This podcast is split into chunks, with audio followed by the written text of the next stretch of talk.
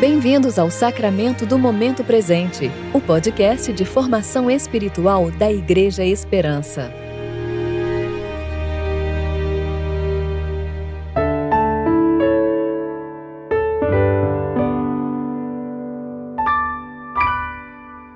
Hoje é 15 de dezembro de 2020, tempo de reflexão do terceiro domingo do Advento.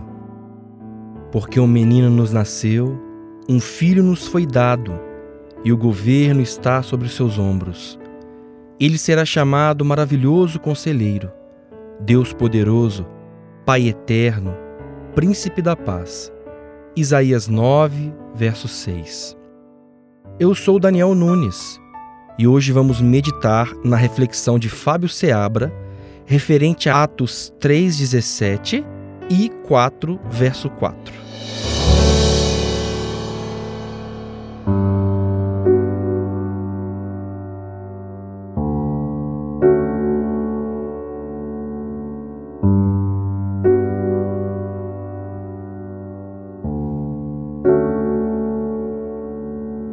Agora, irmãos, eu sei que vocês agiram por ignorância, bem como seus líderes. Mas foi assim que Deus cumpriu o que tinha predito por todos os profetas, dizendo que o seu Cristo haveria de sofrer. Arrependam-se, pois, e voltem-se para Deus, para que os seus pecados sejam cancelados para que venham tempos de descanso da parte do Senhor. E ele mande o Cristo, o qual lhes foi designado Jesus. É necessário que ele permaneça no céu até que chegue o tempo em que Deus restaurará todas as coisas, como falou há muito tempo por meio dos seus santos profetas.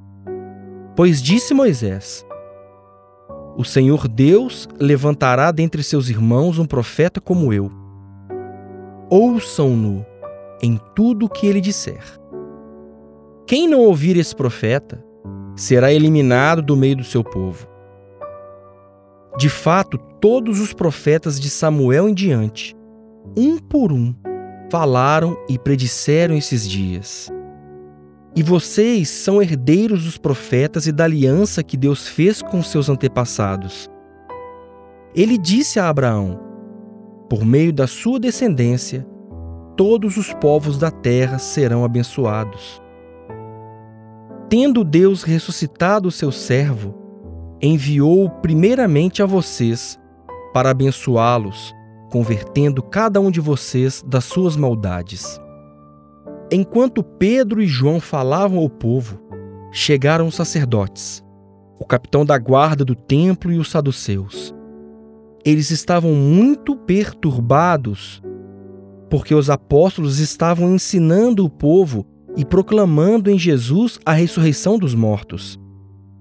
Agarraram Pedro e João e, como já estava anoitecendo, os colocaram na prisão até o dia seguinte. Mas muitos dos que tinham ouvido a mensagem creram, chegando o número dos homens que creram perto de cinco mil.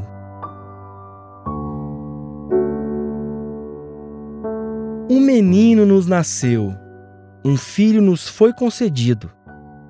O governo está sobre seus ombros e seu nome será Maravilhoso Conselheiro, Deus Forte, Pai Eterno, Príncipe da Paz a profecia se cumpriu. O menino nos foi dado. O Messias encarnou. O Filho de Deus nasceu. O Príncipe da Paz morreu. Pedro, em seu discurso, apresenta Cristo e aponta a transgressão daquela geração.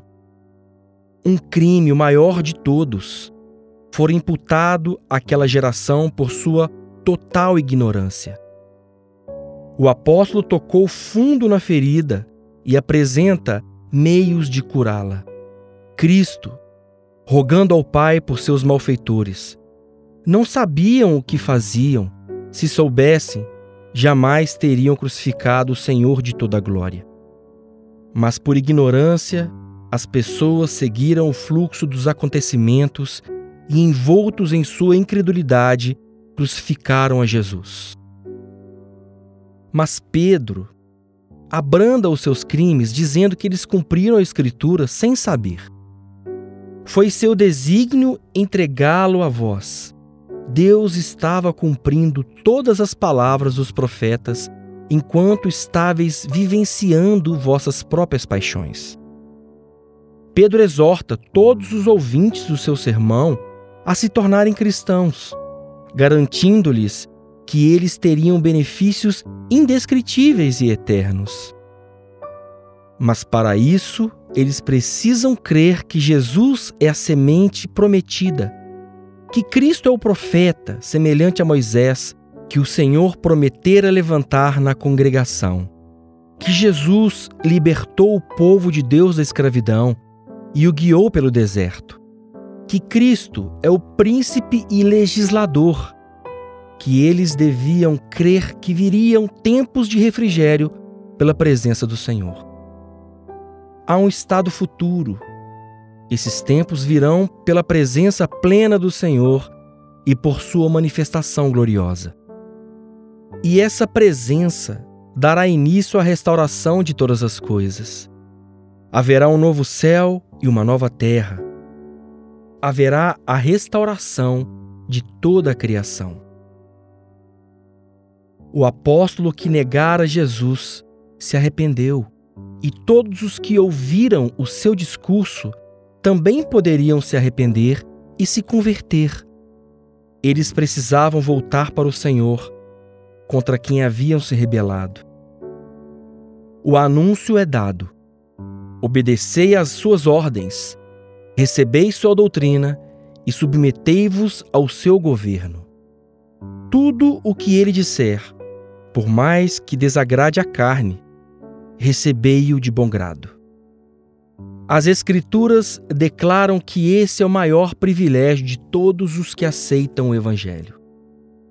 Arrependei-vos e convertei-vos para que sejam apagados os vossos pecados. Deus perdoa os pecados e deles não se lembra mais. Jesus morreu para nos dar o perdão dos pecados. Mas para ter o benefício do perdão, é preciso se arrepender. Sem arrependimento, não há perdão. Esse arrependimento é a base da verdadeira compreensão da misericórdia de Deus em Cristo Jesus. Oremos. Pai, dá-nos olhos para enxergar as tuas obras e ouvidos para escutar com clareza os teus ensinamentos. Guia-nos em teus estatutos eternos e cria em nós um coração arrependido de todo pecado. Em nome de Jesus Cristo, teu Filho, nosso Senhor, que vive e reina contigo e com o Espírito Santo, um só Deus, agora e sempre. Amém.